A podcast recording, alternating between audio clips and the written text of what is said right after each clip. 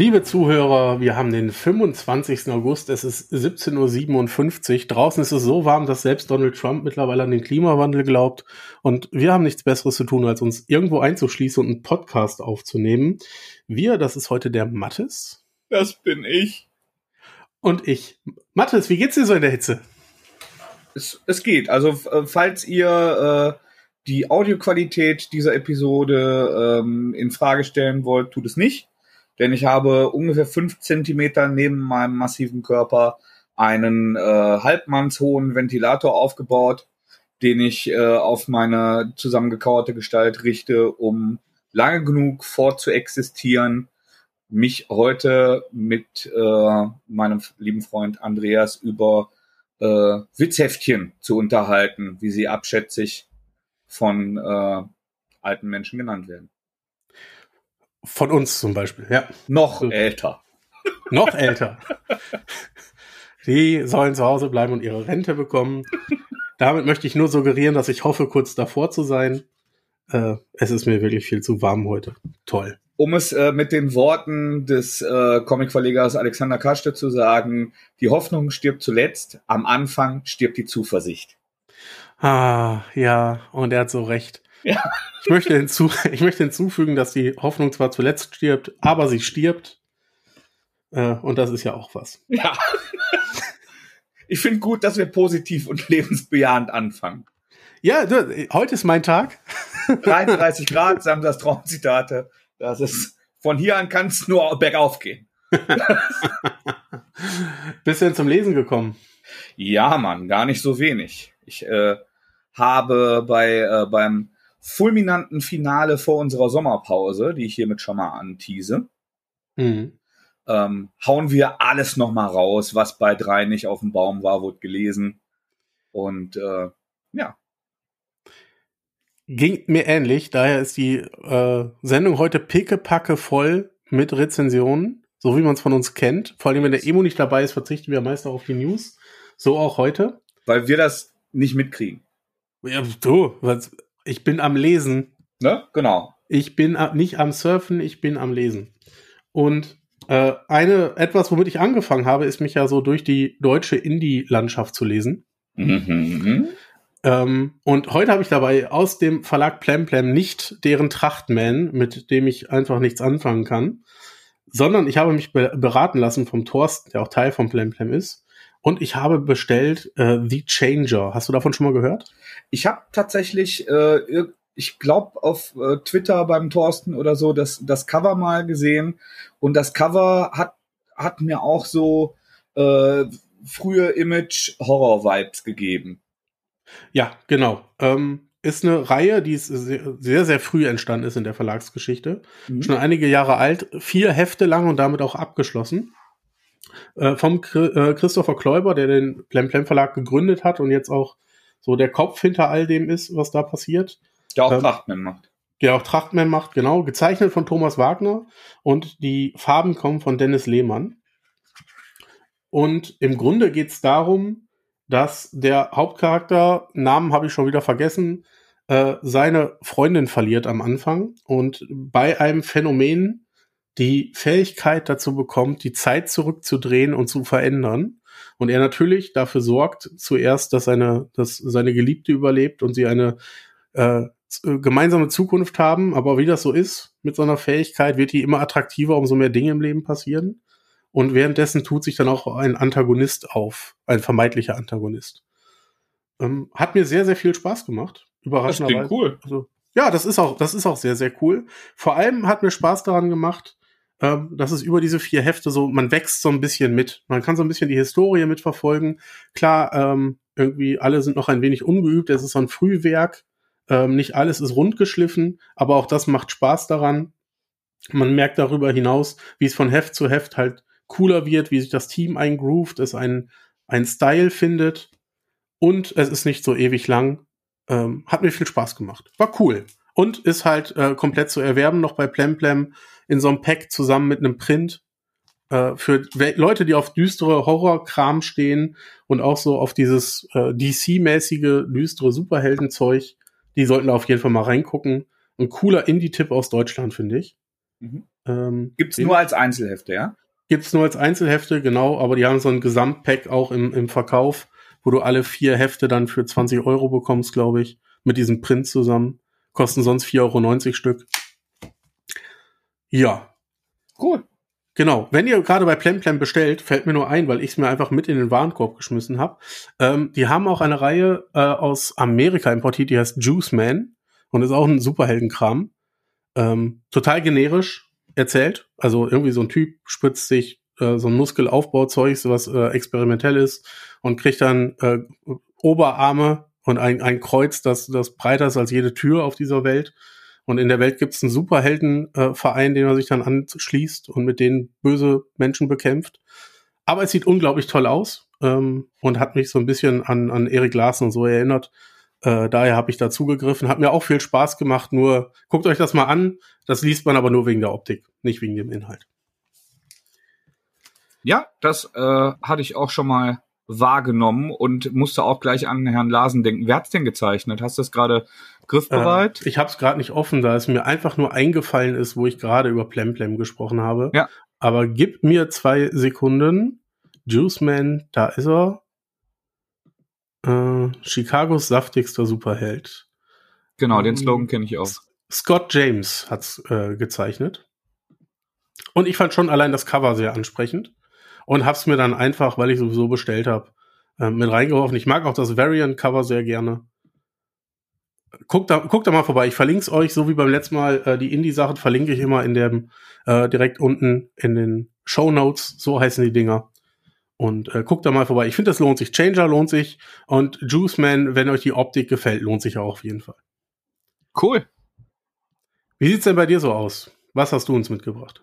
Ich äh, habe einen Themenkomplex heute, den ich häufiger aufgreife. Und ähm, es, es gibt rote Fäden bei der Nennung der Titel, die, äh, die ich so hier vorstelle. Aber bevor ich zum neuen Band von Usagi Yojimbo komme, ähm, geht es um ein anderes Tier, das asiatische äh, Mythologie und äh, Folklore verinnerlicht hat, nämlich um Feng, die Dämonenjägerin, erschienen bei Splitter. Und ähm, das ist, wie der Name schon sagt, eine äh, junge Dame, die auf der Jagd nach Bösem sich unter anderen anthropomorphen äh, Tieren und Menschen versteckenden äh, Fieslingen ist und ähm, sich dabei aber mehr an chinesische Martial Arts und Geistergeschichten orientiert. Da habe ich keine großen literarischen, sondern nur popkulturelle Bezüge. Ich habe zum Beispiel irgendwann als Zwölfjähriger mal im ZDF a Chinese Ghost Story gesehen mhm. und das war eine Offenbarung. Also eigentlich totaler Humbug, aber da war halt so ein Typ im ZDF, also so im richtigen hochkulturellen Fernsehen, der, der sich Yin und Yang Zeichen auf die Hände gemalt hat und dann sagte, erlange Gerechtigkeit durch Yin und Yang und dann mit den Händen so nach vorne ballerte und so kleine Kamehamehas äh, geschossen hat, lange bevor ich wusste, was Kamehamehas sind. Und ähm, das und Jade Empire, das war ein Action-Rollenspiel von BioWare, sind so die Bezüge, die, die ich zu verkitschter äh, chinesischer äh, Mythologie und Folklore habe.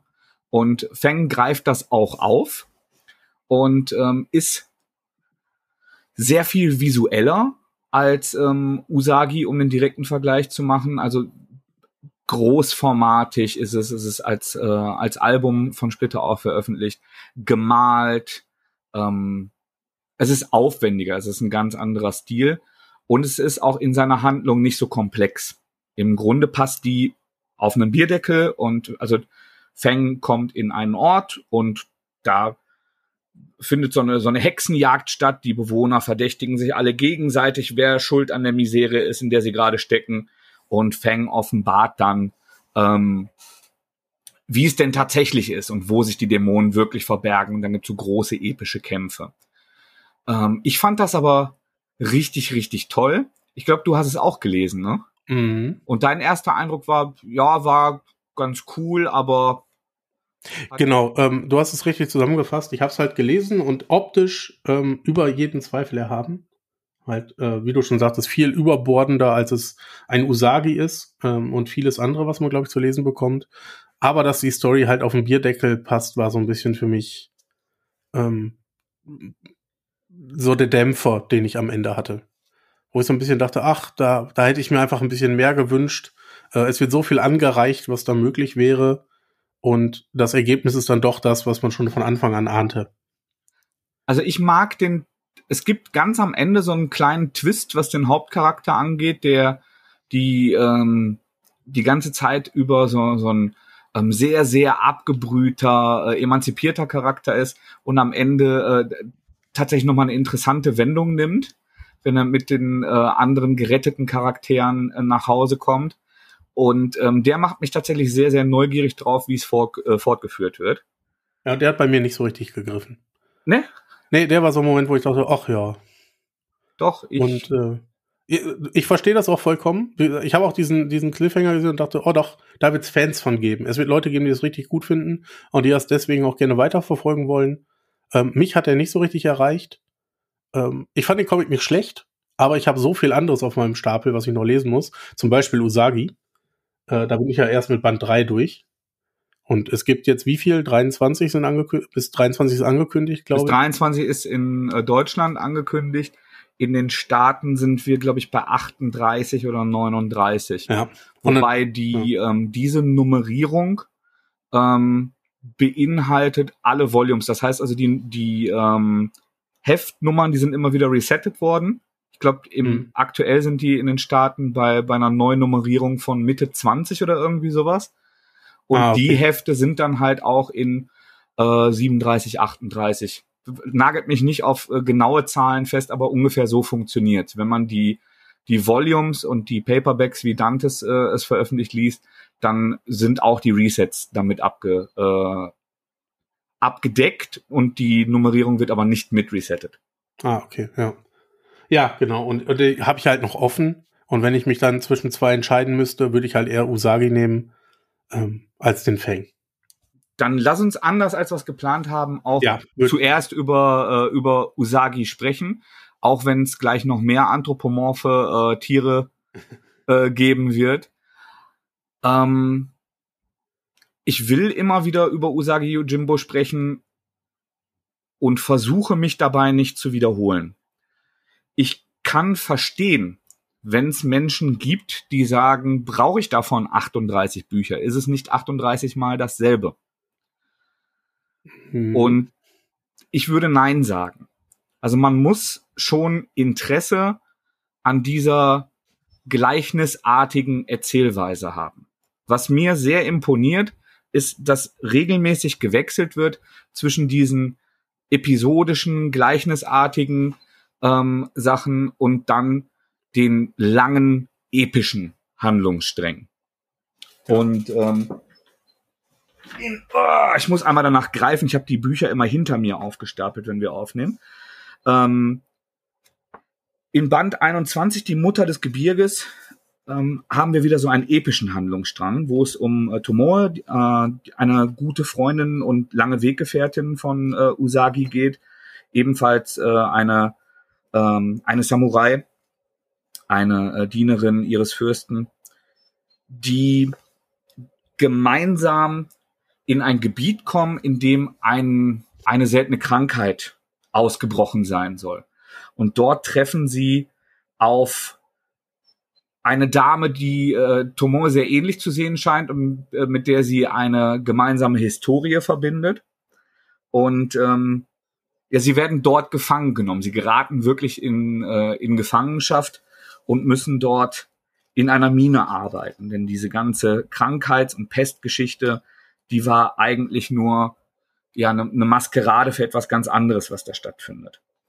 Und ähm, tatsächlich habe ich selten so viel Neues bei Usagi gehabt die, die leichten Abwandlungen, die es sonst gibt, haben mir immer gereicht, weil ich diesen, ähm, diesen wahnsinnig pointierten ähm, Cartoon-Zeichenstil vom Sakai absolut genial finde und mich nicht daran satt sehen kann. Ja. Diese, diese Figuren, die mit ganz wenigen äh, Strichen irre äh, differenzierte Gesichtsausdrücke bekommen. Die, äh, es gibt ganz viel Intrigenspiele und diese, diese Nuancen des, des Misstrauens und Vertrauens, die sind dann toll darin abgebildet. Das muss nicht immer über Dialog passieren. Und das hier ist aber was ganz anderes. Dadurch, dass die inhaftiert sind, tatsächlich verkommt Usagi fast zu so einer Art Statist. Der hat äh, nicht die größte Rolle da drin und nicht die aktivste.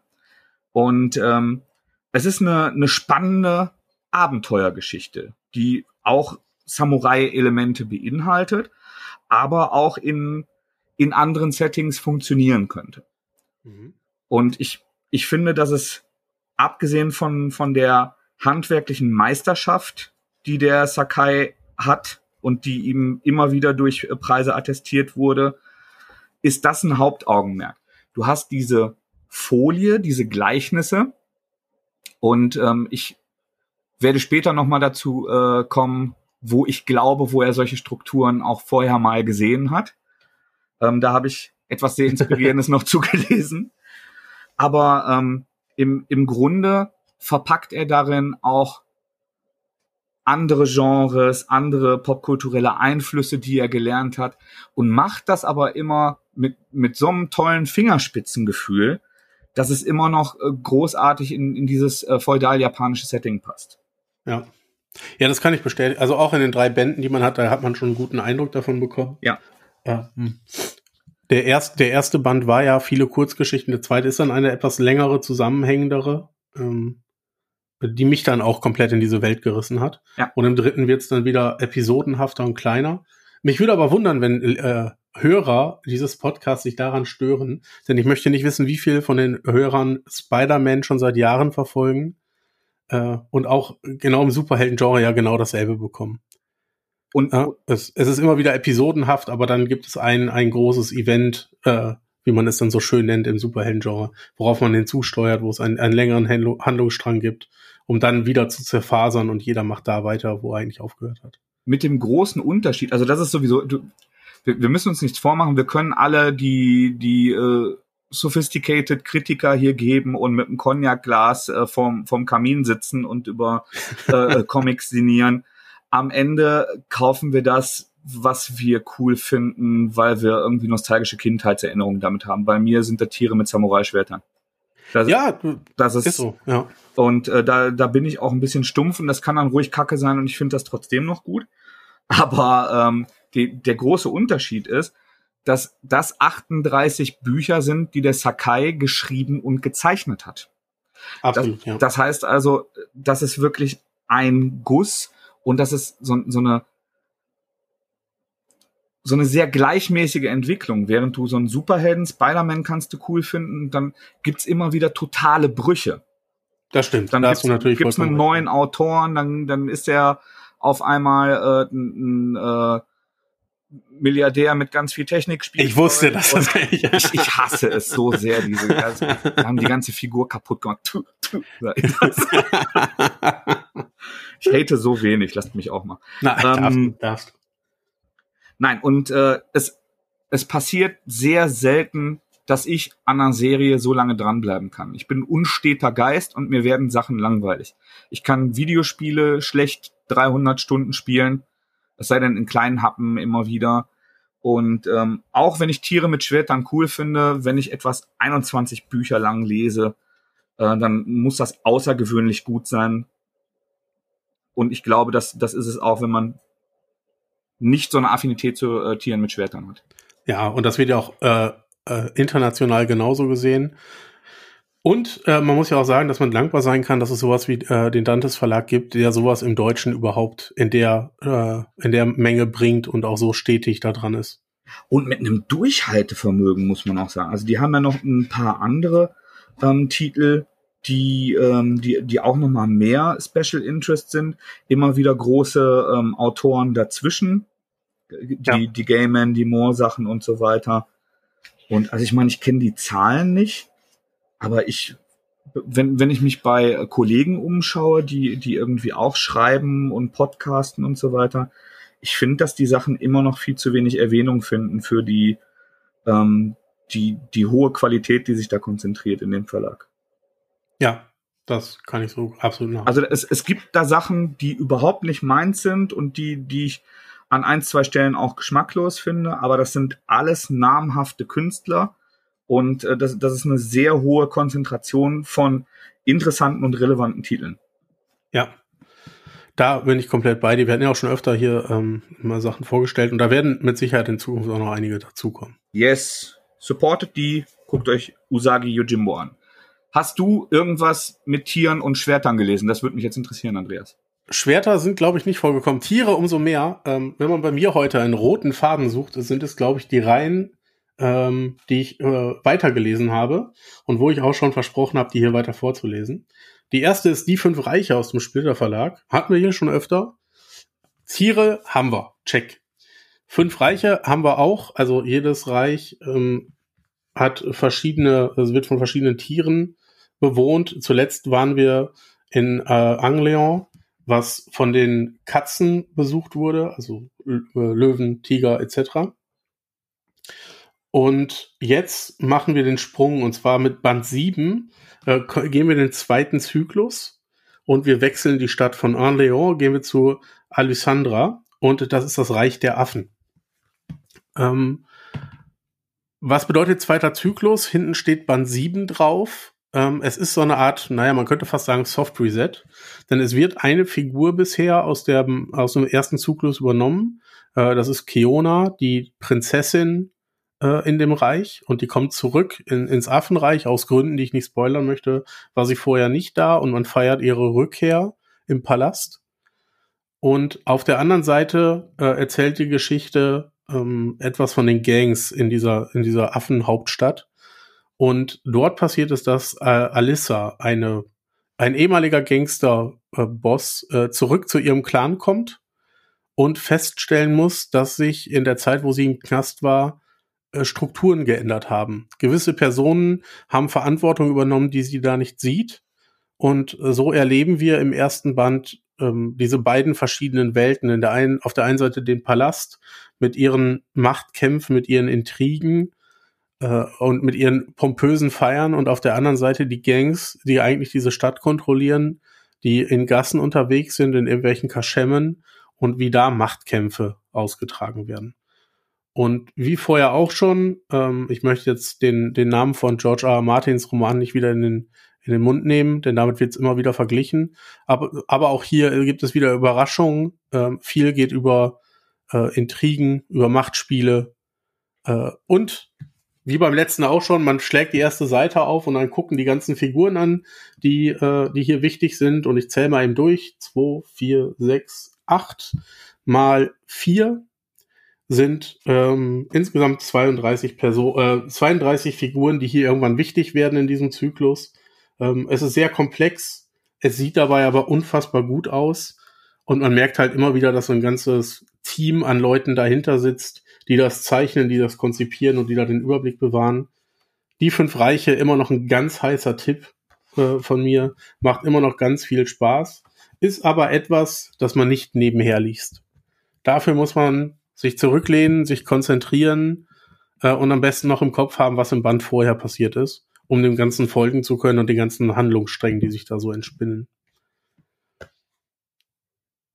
Ja, ich bin nach wie vor sehr interessiert daran. Vielleicht jetzt, wo der erste Zyklus zu Ende ist, muss ich den mal äh, in, in einer sauren Gurkenzeit, wenn ich ganz wenig anderes äh, auf dem To-Do-Stapel habe, mir mal vornehmen. Das ist genau wie die ähm, wie das Schloss der Tiere, die habe ich mir mittlerweile auch besorgt, die, äh, die offenen Bände.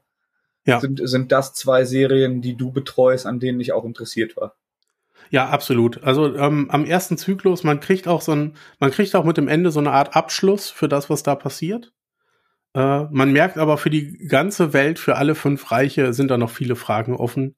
Äh, und ein kleiner Teil davon wird jetzt natürlich rüber transportiert in den zweiten Zyklus, in diese neue Hauptstadt, die man kennenlernt. Ah, Moment, das ist aber auch ambitioniert, das verstehe ich jetzt erst. Dann sollen das 30 Bände werden. Mindestens, ja. Weil ja fünf Reiche, A, ein Zyklus, A. Ja. Das mindestens 30 Bände, genau. Auch das habe ich viel zu spät realisiert. Am Anfang stand äh, bei Splitter noch so schön äh, äh, eins von sechs. Da dachte ich noch, oh ja, nach dem ersten Band war mein Gedanke ganz schön viel aufgemacht. Mal gucken, wie sie das in sechs Bänden alles, alles zumachen wollen. Äh, ich glaube aber, das ist auch so das Phänomen bei französischer Fantasy und ich habe, ohne in der Thematik zu sein und das jemals bei Verlagsmenschen hinterfragt zu haben, den Eindruck, dass es auch viel davon abhängt, ähm, wie es sich verkauft und dass die Künstler auch erst innerhalb ihres ersten Zyklus dann erfahren, ob es weitere gibt. Ja, glaube ich auch. Und das, das hier verkauft sich gut. Ich glaube, da äh, sagte Max mal, ähm, auf jeden Fall so gut, dass wir das in, im Französischen, dass es da auf jeden Fall weitermachen. Und jetzt steht da sieben von zwölf. mal gucken.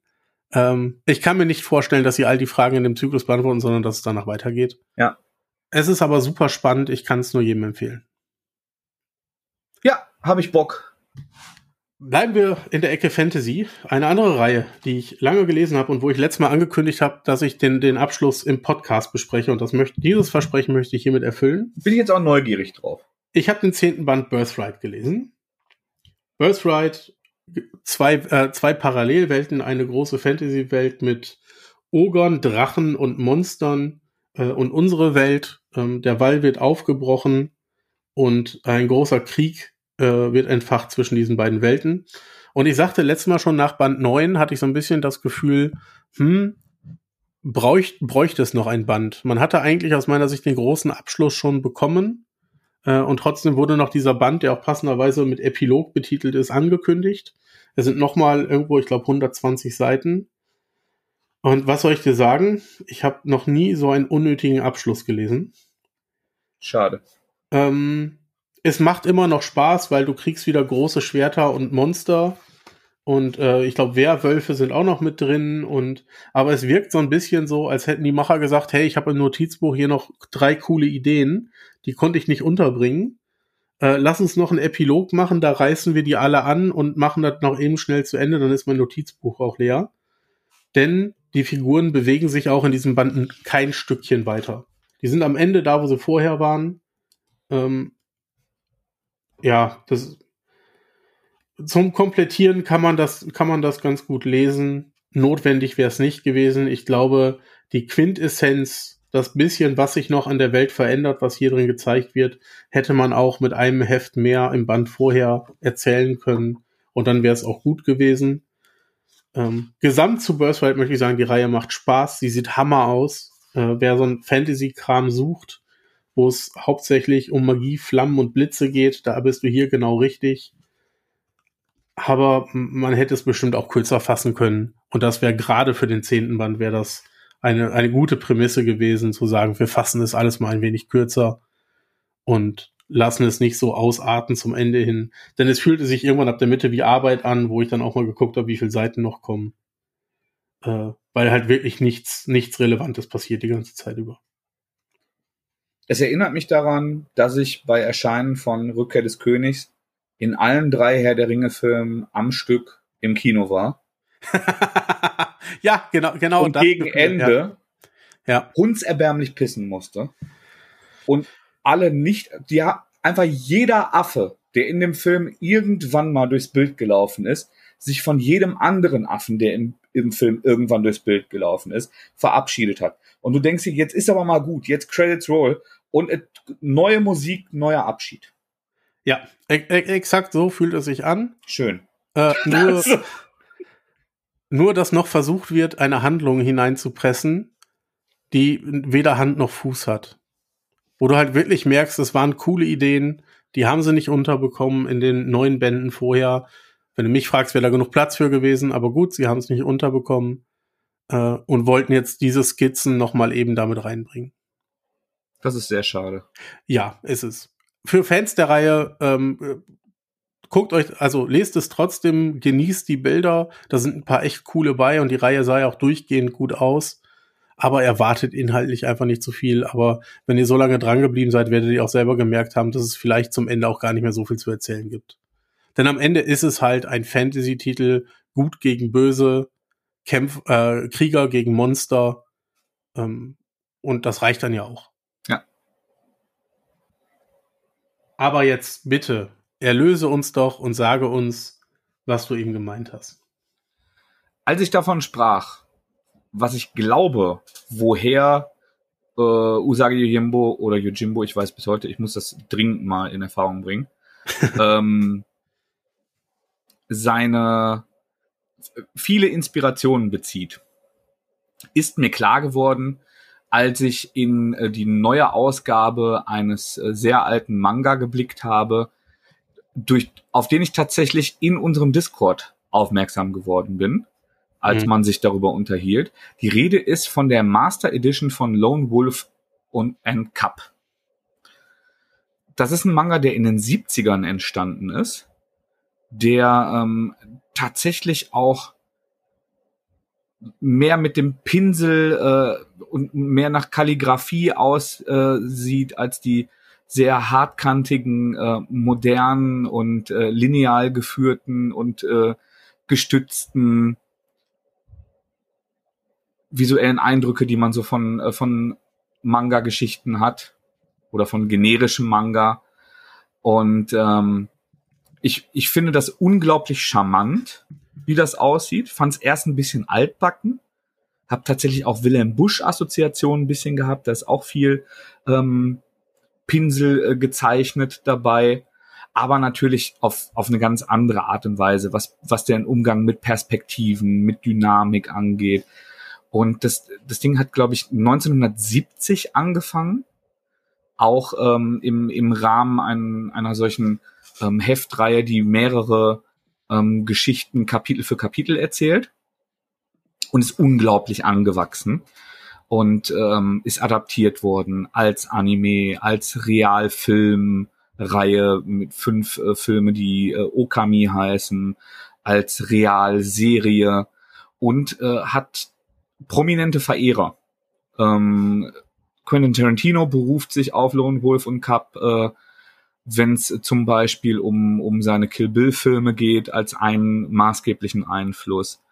Ähm, Frank Miller ähm, liebt Lone Wolf and Cup und hat da viel ähm, zu, zu Wolverine, zu Daredevil und zu seiner äh, Kurt, äh, zu seiner Miniserie Ronin, äh, die, die ganz viel daraus auch äh, adaptiert übernommen.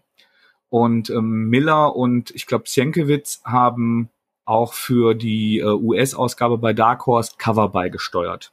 Es gibt so eine amerikanisierte Ausgabe, gespiegelt, westliche Leserichtung, ähm, wo dann durch diese prominenten Paten viel Aufmerksamkeit auf den Titel kam.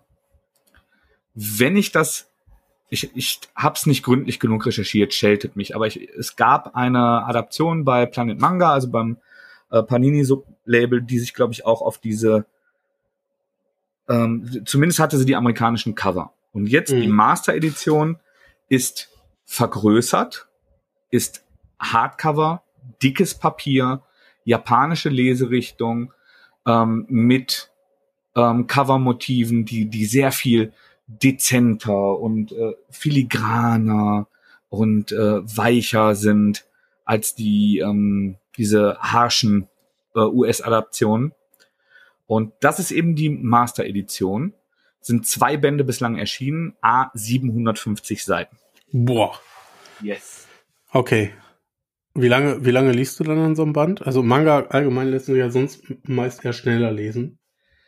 Ich habe die ziemlich schnell gelesen. Und ähm, abgesehen davon, dass es in Usagi ähm, einen äh, einen Ziegenbock gibt, der ebenfalls ähm, Kopfgeldjäger ist, ähm, also Assassine, und der sein Kind in einem Kinderwagen aus Bambus, in dem äh, zahlreiche Waffensysteme sind, vor sich her schiebt. Das sind Lone Wolf and Cup. Mhm. Also äh, Daigoro und äh, Okami sind das. Und abgesehen davon sind diese episodischen, diese, diese Gleichnis Geschichten bei Usagi. Das Format ist, glaube ich, hier entnommen. Ah, okay. Ja. Ähm, wahrscheinlich könnten Menschen wie, wie Jens Nielsen, der die Übersetzung bei, bei Dantes macht und der richtig, richtig tief im Thema ist, wenn, wenn ich mir äh, seine redaktionellen Arbeiten dazu durchlese, ähm, da mehr Input zu geben. Vielleicht äh, fragen wir ihn irgendwann mal, ob er Bock hat. Das, das habe ich mich schon öfter gefragt. Ähm, aber de, der Eindruck gerade durch diese Referenz mit dem äh, Ziegenbock und seinem Kind drängt sich sehr auf. Ähm, es gibt sehr wenig Zusammenhängendes zwischen den einzelnen Kapiteln. Es gibt diesen roten Faden der beiden Hauptfiguren, diesen extrem disziplinierten, knallharten äh, Ronin, also herrenlosen Samurai, der jetzt für Geld tötet und sein Kind bei sich hat und das Kind dann auch als Requisit benutzt, als Köder, als äh, aber da, trotzdem sich darum sorgt und du also es spielt immer wieder damit, dass du dir denkst, mein Gott, ist das ein abgebrühter Hund. Jetzt diesmal geht er wirklich zu weit und die die Geschichte sich aber so dreht und tatsächlich auch, obwohl es so alt ist, überraschende Wendungen bereit. Ist ja 50 Jahre alt, der Bums. Ja. Und es hat so überraschende Wendungen dabei, ähm, da, dass es sich dann nochmal dreht und dich überrascht, Kapitel für Kapitel. Da gibt's auch stärkere und schwächere. Ähm, aber es, es hat diese Hofintrigen, die, die auch zentral, weil nach und nach werden Dinge offenbart darüber, wer der Wolf, wie er wirklich heißt. Er arbeitet unter einem Decknamen. Ähm, warum er jetzt äh, unterwegs ist, wa warum er äh, in, in Ungnade gefallen ist, warum er ein, ein Ronin ist, was mit seinem Herrn passiert ist. All, all das sind Dinge, die peu à peu aufgelöst werden. Ähm, aber es gibt wenig roten Faden, der, der auch eher esoterisch miteinander verbunden ist, als dass du sagst, okay, jetzt kommt hier wirklich das echte Kapitel und das, das verändert jetzt den Status quo. Mhm. Und trotzdem kann es so lange fesseln und ist es wirklich ein Page-Turner. Ich habe mir auch erst gedacht, boah, da, da muss man jetzt mit dem nötigen historischen Respekt dran gehen. Und äh, das, das wird bestimmt eine sehr harte Nuss. Aber ich habe das wirklich kaum weglegen können. Ist kein Spaß. Da, da sind so tolle, spannende äh, Geschichten drin. Das ist eine Wucht, das Ding. Und der, der Hammer ist halt, dass dieser Klotz mit dem äh, Schutzumschlag und dem Lesezeichenbändchen und seinen 750 Seiten 30 Euro kostet.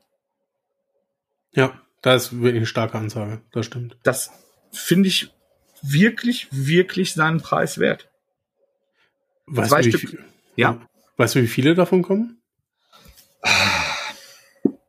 Also ich, ich glaube, es enthält immer drei von diesen US-Volumes mhm. und davon gibt's 28. Okay. Mhm. Also geteilt durch drei, mein, mein Gehirn ist deaktiviert. Neun. Genau. Irgendwas neun oder acht, neun, zehn Hardcover. Irgendwie sowas ja. wird wohl werden. Und die will ich alle haben. Die will ich alle lesen. Die sehen richtig geil aus. Die liegen super in der Hand.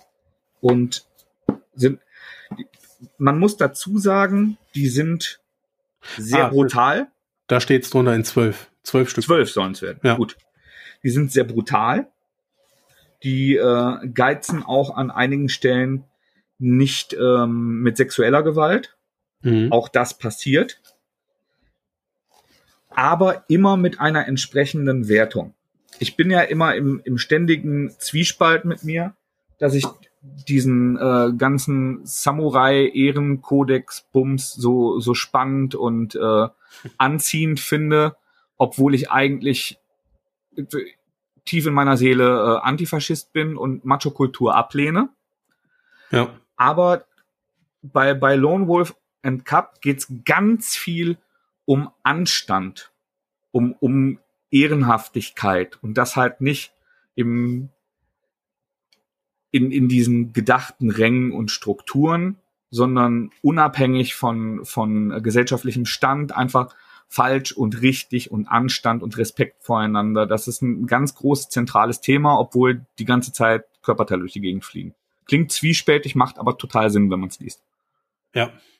Ja, doch, ich, äh, ich verstehe das. Wir hatten es ja schon öfter, dass ähm, man auch Gewalt ablehnen kann und trotzdem Tekken spielen darf. So, Nee, ich finde, ich, also ich bin davon ausgegangen, dass das für mich eine unterhaltsame Geschichtsstunde wird und dass ich die ersten beiden Bände lese und äh, das dann irgendjemandem weitergebe, der das dann für mich weiterlesen darf. Ja. Und äh, ich bin, es, okay, verstanden, daher kommt's. Danke dafür. Und ich bin richtig hooked. Ich finde das richtig geil und äh, finde das unglaublich gut gealtert.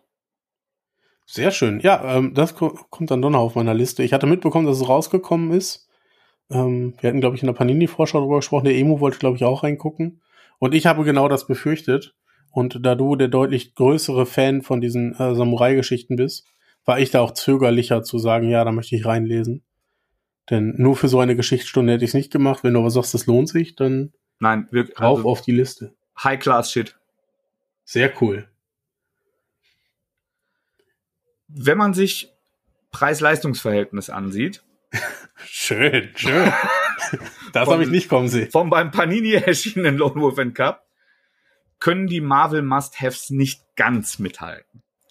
Ich wollte trotzdem reinschauen, weil ich das Konzept interessant finde. Wir haben vor vielen Monaten schon mal drüber gesprochen, dass ich es interessant finde und dass wir es, wenn wir es in der Panini-Vorschau gelesen haben, immer sträflich vernachlässigt haben, weil wir es auch wieder für so ein ähm, Igelmoss, Hachette, äh, Igelmoss sind ja nicht mehr.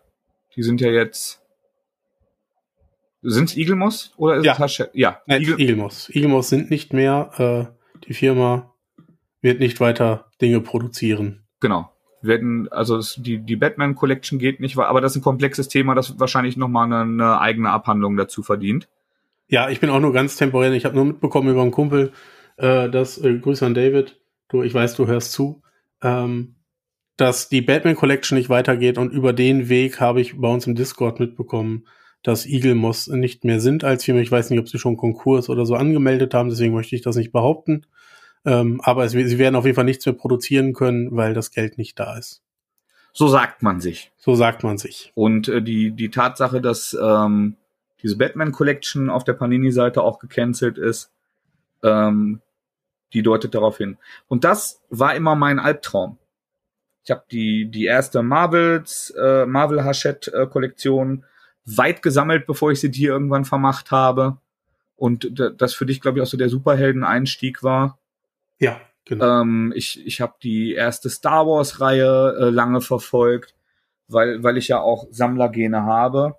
Aber diese Dinger sind ganz schlecht für mich, denn sie zwingen mich für ein durchgängiges Buchrückenmotiv und für eine Nummerierung, die ich nicht unterbrochen sehen will, weil es mich wahnsinnig macht, weil ich keinen Film mehr gucken kann, ohne dass mein Blick immer wieder zur unterbrochenen Nummernreihe wandert.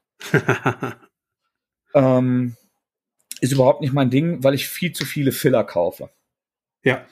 Das bei der leider nicht fortgesetzten Mark Miller Collection, wo echt viel starkes Zeug dabei war, waren auch schon einige Filler dabei, die ich damals dann gekauft habe, damit da keine Lücke ist. Mhm. Und ähm, das hasse ich. Und die, ähm, die Marvel Must-Haves funktionieren so, dass sie in einem durch, äh, durchgängigen Design, in einer durchgängigen Größe sind. Und die haben auf dem Buchrücken halt jeweils dieses Marvel Must-Have-Emblem und ein Subreihen-Emblem. Das heißt, ich nehme die mal gerade zur Hand. Sekunde.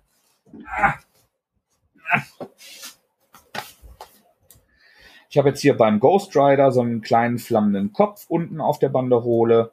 Und beim äh, Secret War habe ich äh, ein Avengers-Logo und beim Hulk so eine dicke Faust. Das sind jetzt die, die ersten drei Bände, die ich mir angeschaut habe.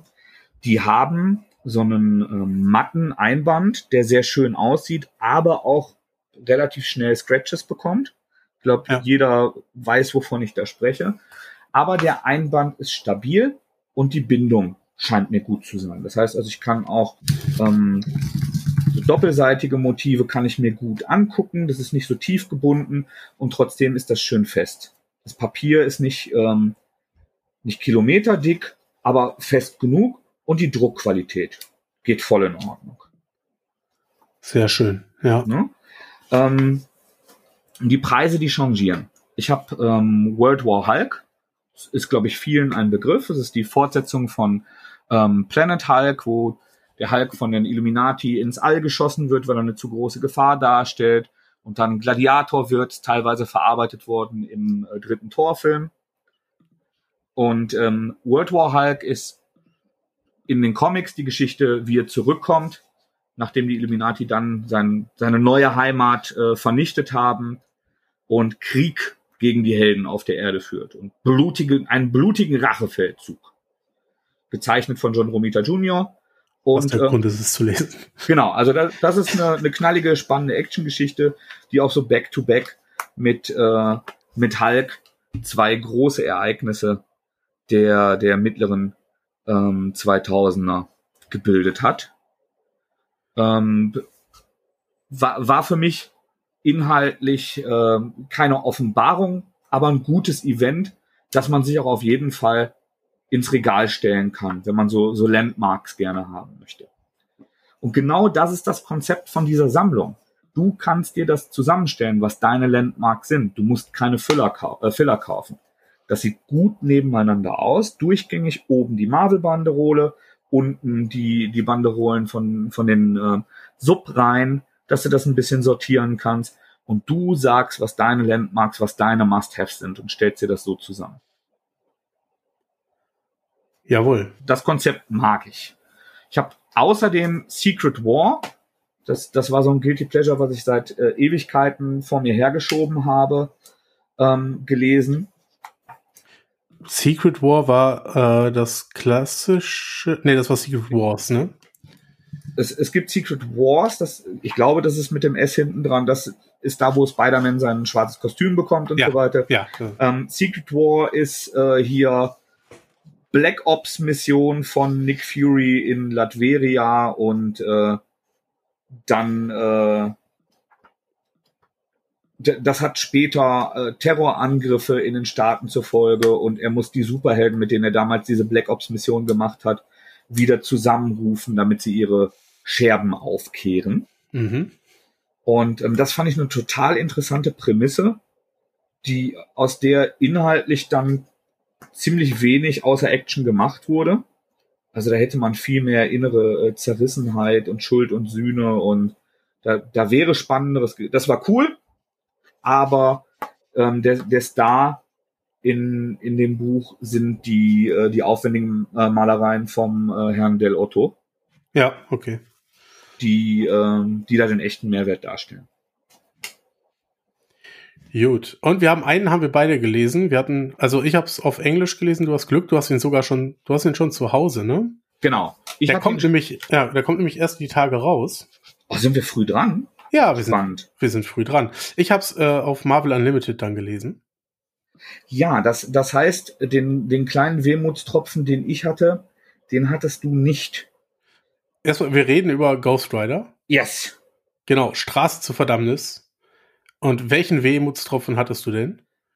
Es gibt einen äh, kleinen Druckfehler. Es ist eine Seite ähm, im späteren Verlauf, wenn die Sekretärin mit dem, äh, wie, wie hieß dieser äh, fiese Magnat, dieser großindustrielle Gustav, ähm, Gustav ja. Pet, äh, Pet, Petroleum heißt ja. der Bösewicht, ein äh, entstellter gieriger, reicher Mann, der äh, einen Dämon zu, äh, zu, seinem, äh, zu seiner Rückkehr und seiner Herrschaft auf Erden verhelfen möchte.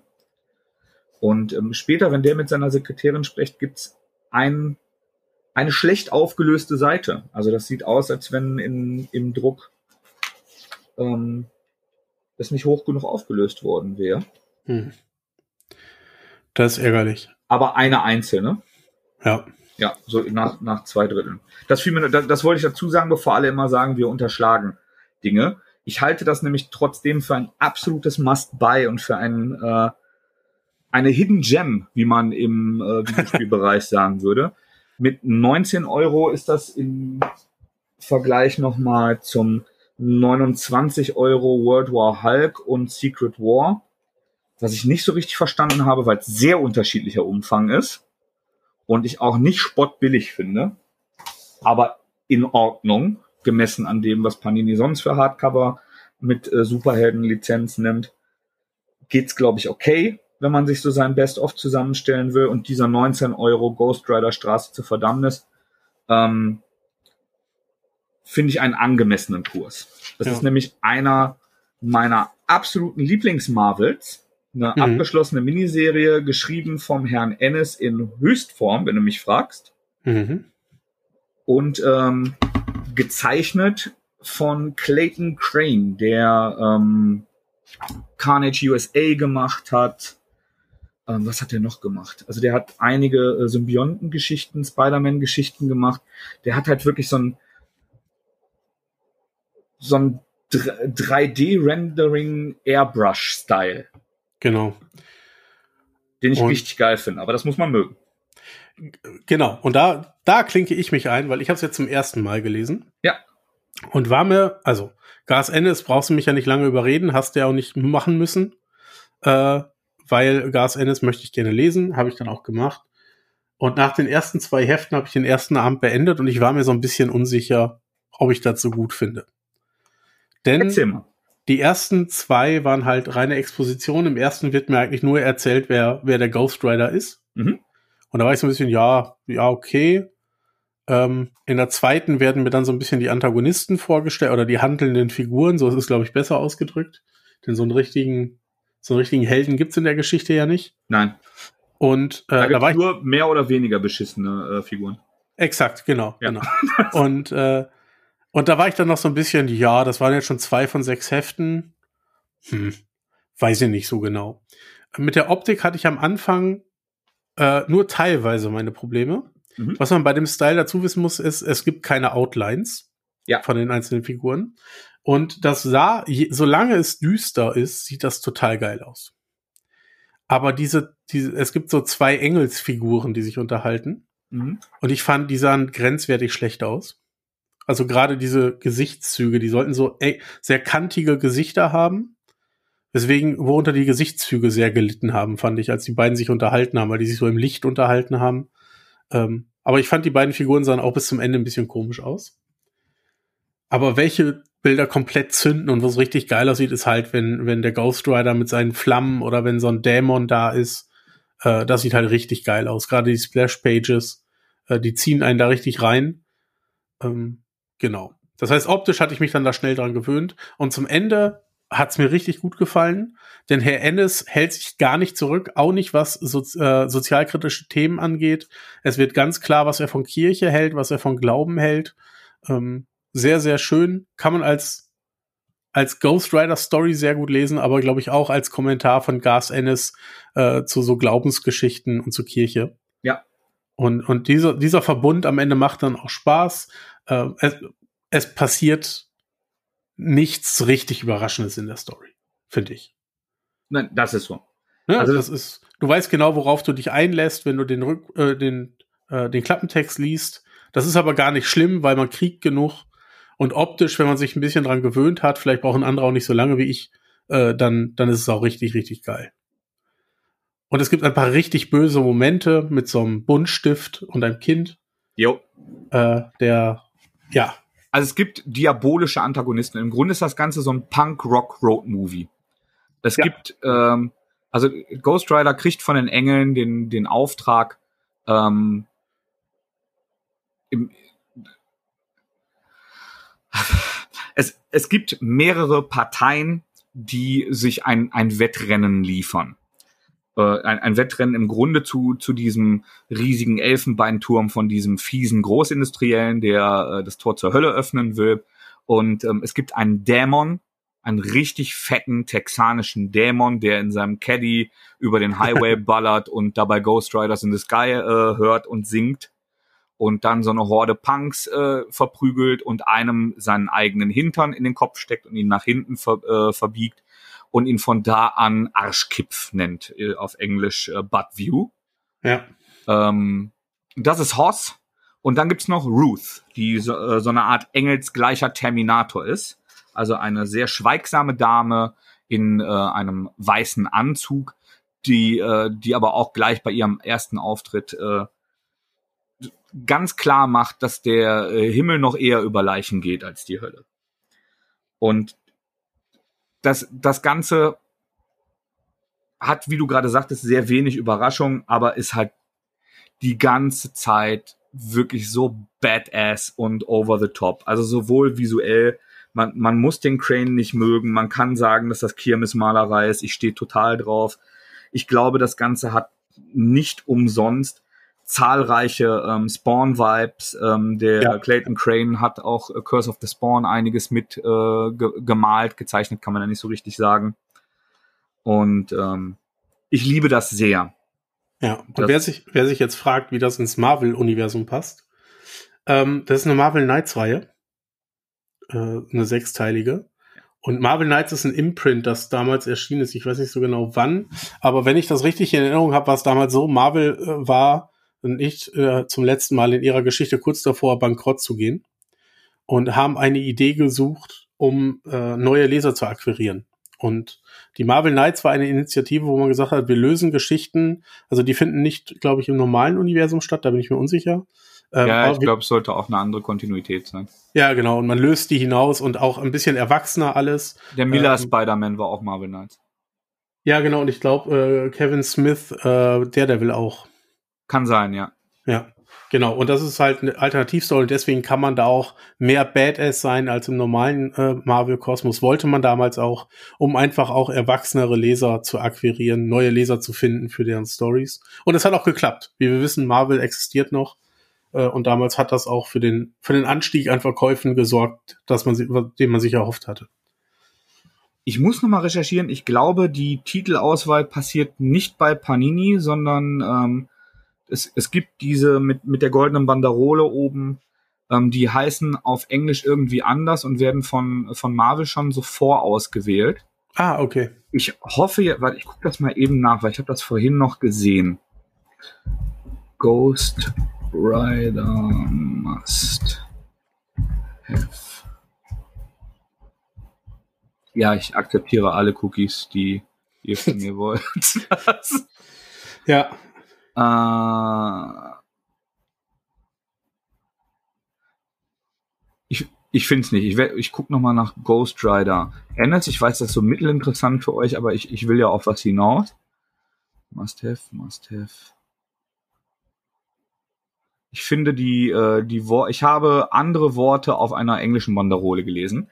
Worauf ich hinaus möchte, ist, dass äh, ich diesen Titel sehr liebe und äh, ganz hoch in mein Regal einordnen werde und dass es zwei weitere NS Marvel Miniserien gibt, die äh, stiefmütterlich äh, vernachlässigt werden, nämlich äh, Trail of Tears, Ghost Rider, mhm. der ähm, auch von Clayton Crane ähm, gemalt wurde und der in einem Django-ähnlichen Western-Setting spielt. Oh, das schreibe ich jetzt. Mit einem schwarzen Ghost Rider. Das ist richtig scheiß gut, das Ding. Mhm. Ähm, und Thor Vikings oh, ja. von Ennis ähm, mit einem Schiff voller Wikinger und ich meine keine romantisierten Wikinger. Ich meine Brandschatzen, töten, nehmen, was uns gehört, Wikinger, die als Zombies auf einem Schiff in eine amerikanische Großstadt kommen und von Thor aufgehalten werden müssen. Und gezeichnet vom von mir sehr geschätzten Glenn Fabry. Ah, das habe ich ganz verdrängt. Ich habe das 20 Jahre nicht gelesen. Stimmt, das war von Fabry. Ja, der Grund, warum es bei mir irgendwo äh, auch Einzug gehalten hat, äh, eine Marvel Max Serie. Genau, Marvel Max, das, das war das ähm, Erwachsenen-Imprint. Ja, ja, das, noch ein Imprint, ja. Ja. Das, genau. Das begab sich zu einer Zeit, als Marvel sehr wenig Geld verdient hat. ähm, ich finde cool, dass es das Format gibt. Ja, das kann ich, ich habe hab gerade ausgeführt, warum. Ich finde cool, ähm, dass, dass solche ähm, Special Interest Dinger ihren Weg da reinfinden und dass ich keine Filler kaufen muss. Und ja. ich, ich finde es nicht preiswert genug, weil dafür der, der Umschlag und die Seitendicke ähm, könnten etwas hochwertiger oder der Preis etwas entgegenkommender sein, aber angemessen genug, dass ich, dir, dass ich mir mein Best-of daraus zusammenstellen möchte. Ja.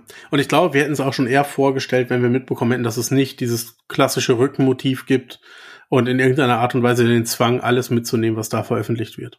Eher erhaltend haben wir das vor ein paar Monaten schon mal besprochen, erinnere ich mich dunkel. Kann sein, ja. Ähm, und waren, glaube ich, einfach keine so irrsinnig interessanten äh, Titel da drin, also die, die wir nicht schon hundertmal gelesen und durchgekaut hätten. Ja, auch Und das ist möglich. So ein war Old jetzt Man Logan wird auch bestimmt da wieder veröffentlicht sein. Exakt. Und da haben wir echt oft genug drüber geschrieben und gesprochen, auch wenn es absolut großartig ist. Und ähm, der, der Road to Damnation, Straße zur Verdammnis, ähm, an den, den hatte ich gar nicht mehr auf dem Schirm. Ich wusste nur, dass ich ihn damals total geil fand. Und der war jetzt so der Aufhänger, sich dem Thema nochmal zu widmen. Worüber wir letzte Mal in der letzten Folge mit dem Jo Cups gesprochen haben und was wirklich wie ein Lauffeuer durch Social Media und unseren Discord ging, ist Rooster Fighter. Ein Manga, in dem die Welt von Alien-Monstern angegriffen wird, von riesigen, und dem entgegen stellt sich ein Hahn. Ähm, Mathis, du warst auch Feuer und Flamme?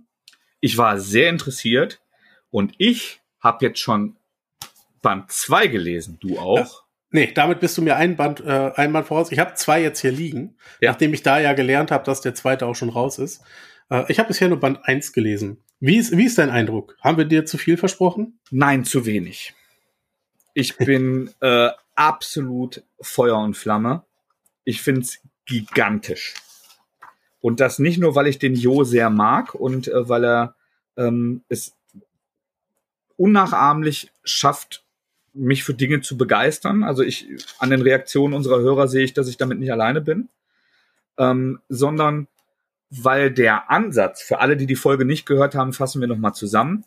Man könnte das auch One Punch Cock nennen, weil ein Wow. ich möchte nicht, Cock- dass das so genannt wird. Cock heißt Hahn, ja? Ja, Das, ja, ja. dass Ab, da zu Missverständnissen ich habe nichts anderes verstanden. Was So. könnte es denn sonst heißen? ähm, ich, man könnte meinen, we- wenn man den Klappentext liest, dass es ne, sein, seinen Anfang mal als Parodie auf One Punch Man gefunden hat. Weil Mhm. auch da so, so Kaiju-artige Bedrohung und äh, Riesenmonster und Bösewichte, Genau, ähm, Kaiju sind riesige Monster, die. genau, so wie Godzilla oder Ja. ähm, King Kong oder Mothra oder das, das sind Kaiju. Und ähm, die, dieser One Punch Man, aus der bei, äh, erscheint es bei Kase in Deutschland? Ich glaube ja, ne? Durch, du hast es bisher gelesen. Ich habe es noch gar nicht gelesen. Ja, ich hatte den, den Anfang mal gelesen. Ähm, da, da gibt halt einen Typen, der haut einmal drauf und die sind weg. Und der ist an, ansonsten eher simpel strukturiert. Und ähm, bei Rooster Fighter ist das ein Huhn.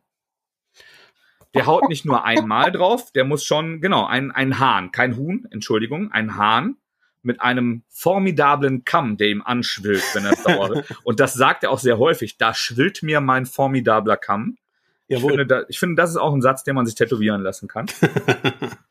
Und ähm, dieser Hahn kämpft gegen äh, Monster, wann immer sie seinen Weg kreuzen und ähm, schützt die, die Unschuldigen, die Opfer, die, ähm, sie, die, die, äh, zwischen die Fronten gelangt sind. er ist der aber, Held. er ist der Held, aber er ist ein Hahn. Abgesehen von Monsterbekämpfen und moralischer Festigkeit isst er gerne Wanzen, Maiskörner und ähm, beglückt er gerne Hühner. Hennen, möchte man sagen. Hennen, häufig wechselnde Hennen, denn auch ein, ein weiteres häufig fallendes Zitat, es ist Paarungszeit. Es ist nichts Persönliches, wenn er weiter zur nächsten Henne zieht. Es ist Paarungszeit. Was, Ja. was sich liest, wie eine äh, lustige Parodie, sowas kann man mal machen. Quatsch, Spaß. Ist visuell erstmal absolut atemberaubend. Also es gibt so viele Einstellungen, wo, so Splash-Pages, wo, wo du einfach die Muskelpakete von diesem Viech siehst, als, als wäre der auf dem Cover vom Men's Health äh, Magazine. Der, der Detailgrad von umherspritzendem Wasser oder äh, Hautschraffuren, ähm, Texturen von den Kaiju-Monstern oder einfach in Nahaufnahmen die, die Maserung von den Federn äh, Grenzen an Selbstaufgabe. Also es, ich finde es wirklich wahnsinnig schön. Und wenn ich jetzt gerade durchblätter, ähm, auch das Killerkampf Kikeriki, quasi die, die Kamehameha äh, von, ähm, vom Titelhelden, was er da auch mit, mit Schraffur macht, ist unglaubliche Arbeit, die wahnsinnig beeindruckend aussieht. Es hat dynamische, schnelle, fetzige Kämpfe. Vor allem hat's aber unter diesem ganzen Spektakel, unter dieser ganzen Kirmes eine wirklich schöne, spannende Geschichte mit Charakteren, mit denen du dich emotional verbindest. Das heißt also, im, im ersten Band begegnet er zum Beispiel ähm, Zoovögeln, die, die auch so eine Art pat äh, gütigen Patriarchen haben, mit dem dann was passiert. Da gibt's eine traurige Szene. Meine Lieblingsfigur ist eine ähm, Meeresschildkröte, eine riesige, die nur ein Auge hat, der große Ginpai, und die kämpfen erst gegeneinander.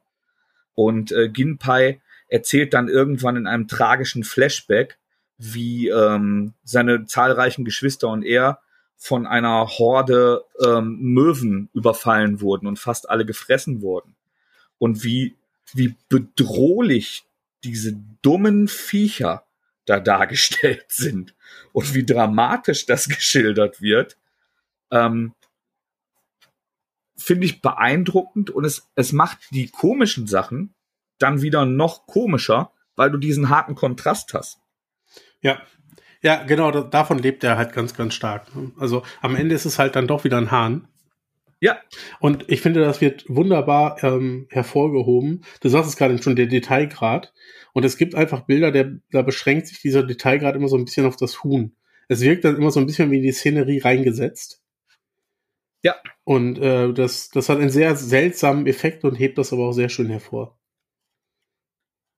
Aber es ist, also ich, ich finde es in jeder Hinsicht beeindruckend und finde es wahnsinnig lustig und ich werde es noch oft lesen. Und im zweiten Band ähm, kommt dann ein weiterer Charakter dazu und ich hatte erst nicht den Payoff, aber im zweiten Band kommt ein schwarzes Huhn dazu. Der äh, Jo hat schon geteasert im Interview.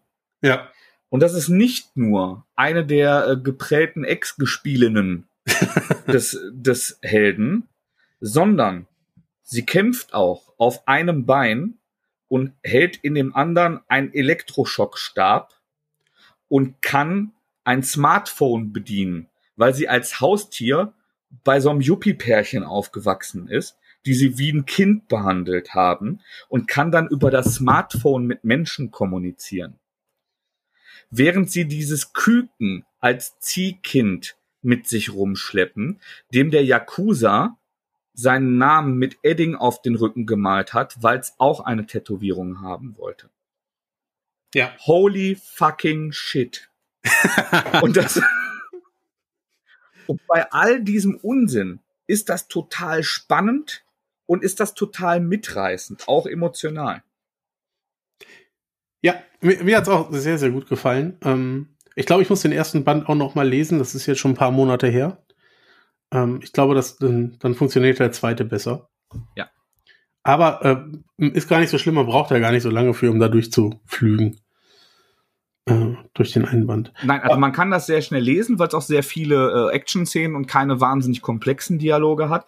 Aber ich bin tatsächlich sehr, sehr häufig an Artworks äh, hängen geblieben und habe lange gestaunt und äh, studiert. Vollkommen zurecht, vollkommen. Also das, die sind schon sehr, sehr hohes Niveau. Ja. Ähm, und das kriegt man so selten. Aber die Frage, die sich Jo stellt und die ich mir jetzt auch stelle, ist, was sagst du denn zu den Postkarten?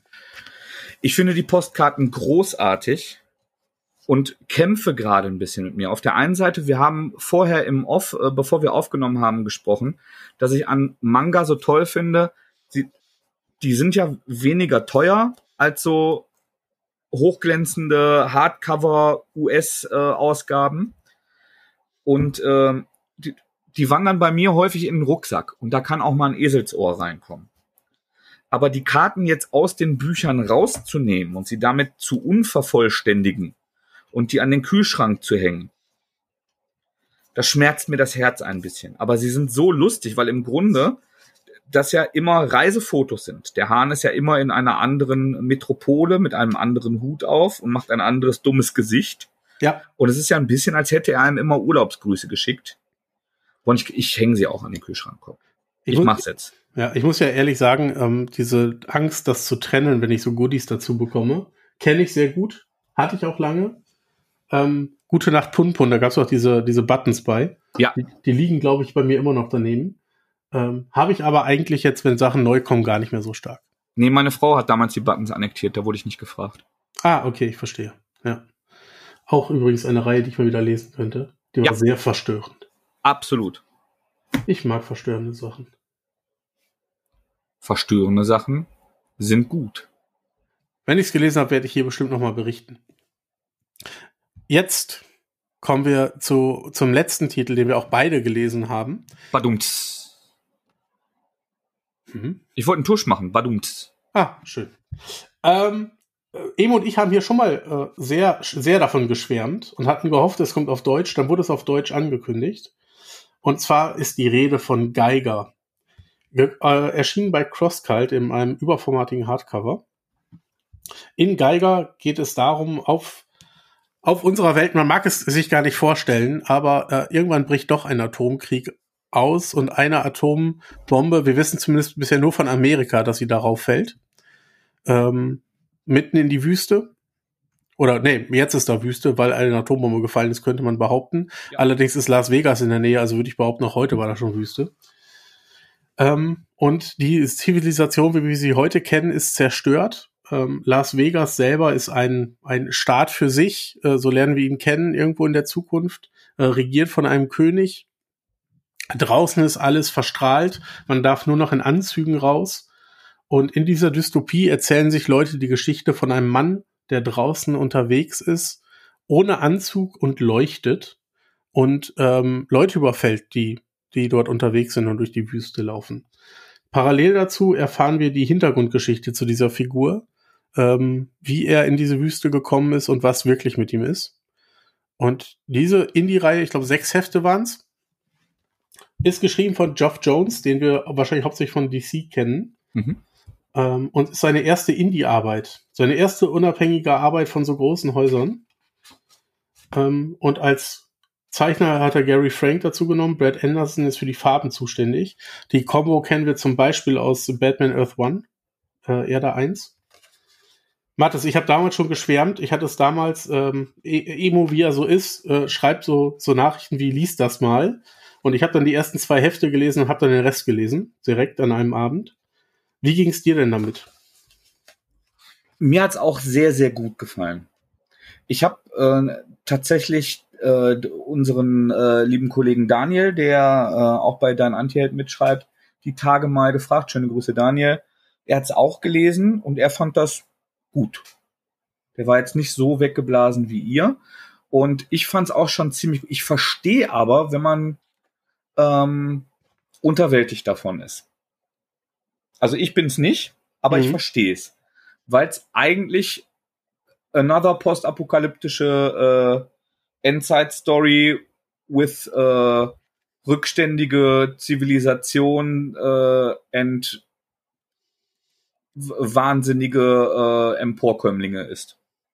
Ja, das, das stimmt absolut. Ähm, Mad Max, Donnerkuppel, der, der Hauptheld äh, und seine, seine Beziehung zu den Kids, die er unterwegs findet, hat sehr viel Book of Eli mit äh, Denzel Washington, weiß ich nicht, ob du den gesehen hast. ja, habe ich gesehen, ja.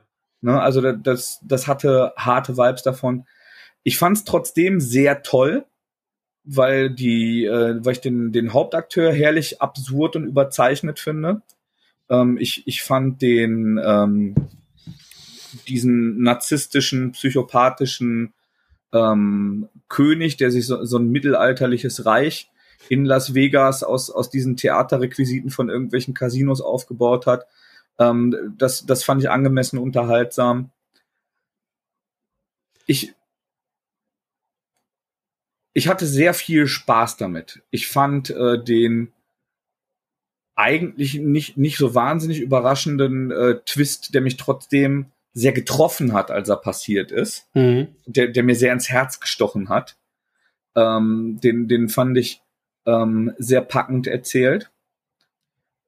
Ich, ich hadere ein bisschen, vielleicht ist es aber auch mangelndes Wissen mit der Veröffentlichungsweise die sich die beiden vorstellen. Denn ähm, Geiger soll ja einer von mehreren Helden in verschiedenen amerikanischen Epochen sein. Ja. Und ich weiß nicht, ob ich das geil fände und ob ich nicht gerne mehr Word, World und Character Building ähm, jetzt in dem direkten Umfeld von, von Tarek Geiger gesehen hätte. Mhm. Ähm, kann ich absolut nachvollziehen. Ähm, da, da muss ich ehrlich sagen, habe ich einfach blindes Vertrauen in Geoff Jones, dass ich denke, wenn er sich das so überlegt, dann wird mir das bestimmt schon gefallen. Also da lasse ich mich einfach nur drauf ein. Ich kann aber verstehen, wenn man sagt, hey, eigentlich möchte ich das hier viel lieber weitersehen. Äh, die große Überraschung damals beim amerikanischen Release war ja, dass man bisher fünf glaubte, es wäre mit sechs abgeschlossen. Und ja. erst, erst dann haben sie quasi publik gemacht, nein, nein, Leute, äh, danach geht's weiter. Ich finde bei der Geschichte so geil, dass er, dass er so alle Elemente bedient, die mir bei sowas gefällt. Oft eine Dystopie bedient dann nur dies Verrückte, oder bedient nur das Emotionale und er schafft hier irgendwie alle, alle Layer, die für mich dazugehören, da was zu finden. Er erzählt mir diese emotionale Geschichte von der Hauptfigur und dem Hintergrund, äh, auch mit dem Twist, den du eben erwähnt hast. Ich habe trotzdem diese komischen äh, Antagonisten und kann meinen Amer äh, Amerika-Hass so ein bisschen daran äh, ausweiden, wie dumm die doch alle sind in der Wüste in Las Vegas. Ähm, und, und habe Figuren, die ich sehr mag. Auch mit ich würde gerne kurz noch differenzieren, dass Andreas nicht global alle Amerikaner hasst. Nein. Sondern Obwohl. Nein, das, das stimmt überhaupt nicht. Ähm, das war vielleicht auch ein bisschen überspitzt ausgedrückt. So. Ähm, aber äh, ich, kann, ich mache, ich finde es schon toll, wenn die Popkultur sich über Amerika lustig macht. Ähm, die Amerikaner, die ich kenne, finden übrigens auch toll, wenn die Popkultur sich über Amerika lustig macht. Absolut. Also es gibt auch verachtungs, äh, verachtenswürdige ähm, kulturelle Strömungen in und aus Amerika. Genau. Ich, ich wollte es nur noch ein bisschen differenzieren, be ja, bevor du einen Shitstorm lostritt. Ja, ich hoffe, dass, dass, die, dass unsere Zuhörer genau wissen, wie ich das meine. Ähm, ich, ich mag es ja auch, wenn man sich über Deutschland lustig macht. Absolut. also sogar noch viel mehr, als wenn man sich über Amerika lustig macht. Aber da kann ich auch viel besser relaten. Ähm, genau, also für mich bedient das einfach so alles, was ich haben möchte in so einer Dystopie. Hinzu kommt ein unglaublich tolles Pacing. Ja. Also ich, ich, ich kann da unglaublich gut, das ist auch ein Page-Turner für mich gewesen. Äh, das, das hält nicht lange auch, obwohl es so dick ist. Und mich hat's auf, auf ganzer Linie überzeugt. Ich bin jetzt gespannt auf das, was da kommt. Ich vertraue darauf und finde es spannend zu sehen, was ein Geoff Jones, der so viel Erfahrung auch aus dem DC-Universum mitbringt und weiß, wie so ein Universum funktioniert, wie er das dann macht, wenn er ein eigenes aufbaut. Also summa summarum fand ich es auch sehr gut, richtig gut. Ich behalte ich will weiterlesen, ich will weiter wissen, was mit dem Universum darum passiert. Aber für so versierte, so erfahrene ähm, Künstler finde ich, war das ein bisschen Checkbox-lastig. War das schon, welche Elemente brauchen wir, die haken wir ab. Und ähm, hätt, mir fehlt was Unikates daran. Ja, das kann ich absolut nachvollziehen. Ansonsten ähm, hat hat's mich ein bisschen an das äh, großartige Just a Pilgrim von Garth Ennis auch erinnert. Ah, das habe ich noch nicht gelesen, okay. Das ist das, das waren zwei äh, Miniserien, also es einfach vom von den Antagonisten und vom vom Worldbuilding her so ein bisschen. Ansonsten ist das äh, das was der Johnstar gemacht hat schon ähm, amerikanischer und klassischer und nicht, nicht ganz so dreckig. Also Pilgrim ist ein bisschen die, die dreckigere Variante davon. Ja. Ich bin jetzt mal gespannt, was die nächsten, was die nächsten Teile bringen und was aus dieser Welt wird. Auch wie er das dann verknüpfen möchte, wenn es eine große Welt ist. Ja. Core. Das war eine Menge Bücher, Andreas. Ich finde, wir haben uns unsere Sommerpause redlich verdient. Finde ich auch. Genau. Wir gehen in die Sommerpause keine Sorge, wir haben was für euch vorbereitet. Ihr äh, werdet es merken an den Formaten, die rauskommen, aber nicht an der Menge äh, der Sachen. Obwohl wir haben derzeit schon echt viel abgeliefert. Ich würde auch sagen, so in letzter Zeit kann man nicht so richtig mit uns meckern. Nee, also ich sowieso nicht. Ich bin ja äh, um, um alles froh, was wir hier machen. Und wir müssen auch sagen, es, es kommt jetzt gerade halt auch ein bisschen weniger raus, was uns anspringt. Der Andreas äh, wildert jetzt gerade in, äh, in europäischen und in Indie-Gefilden. Ich schaue mir gerade ein bisschen mehr Manga an. Das heißt also ähm, Superhelden und äh, US-Indie, was sonst unser Schwerpunkt ist.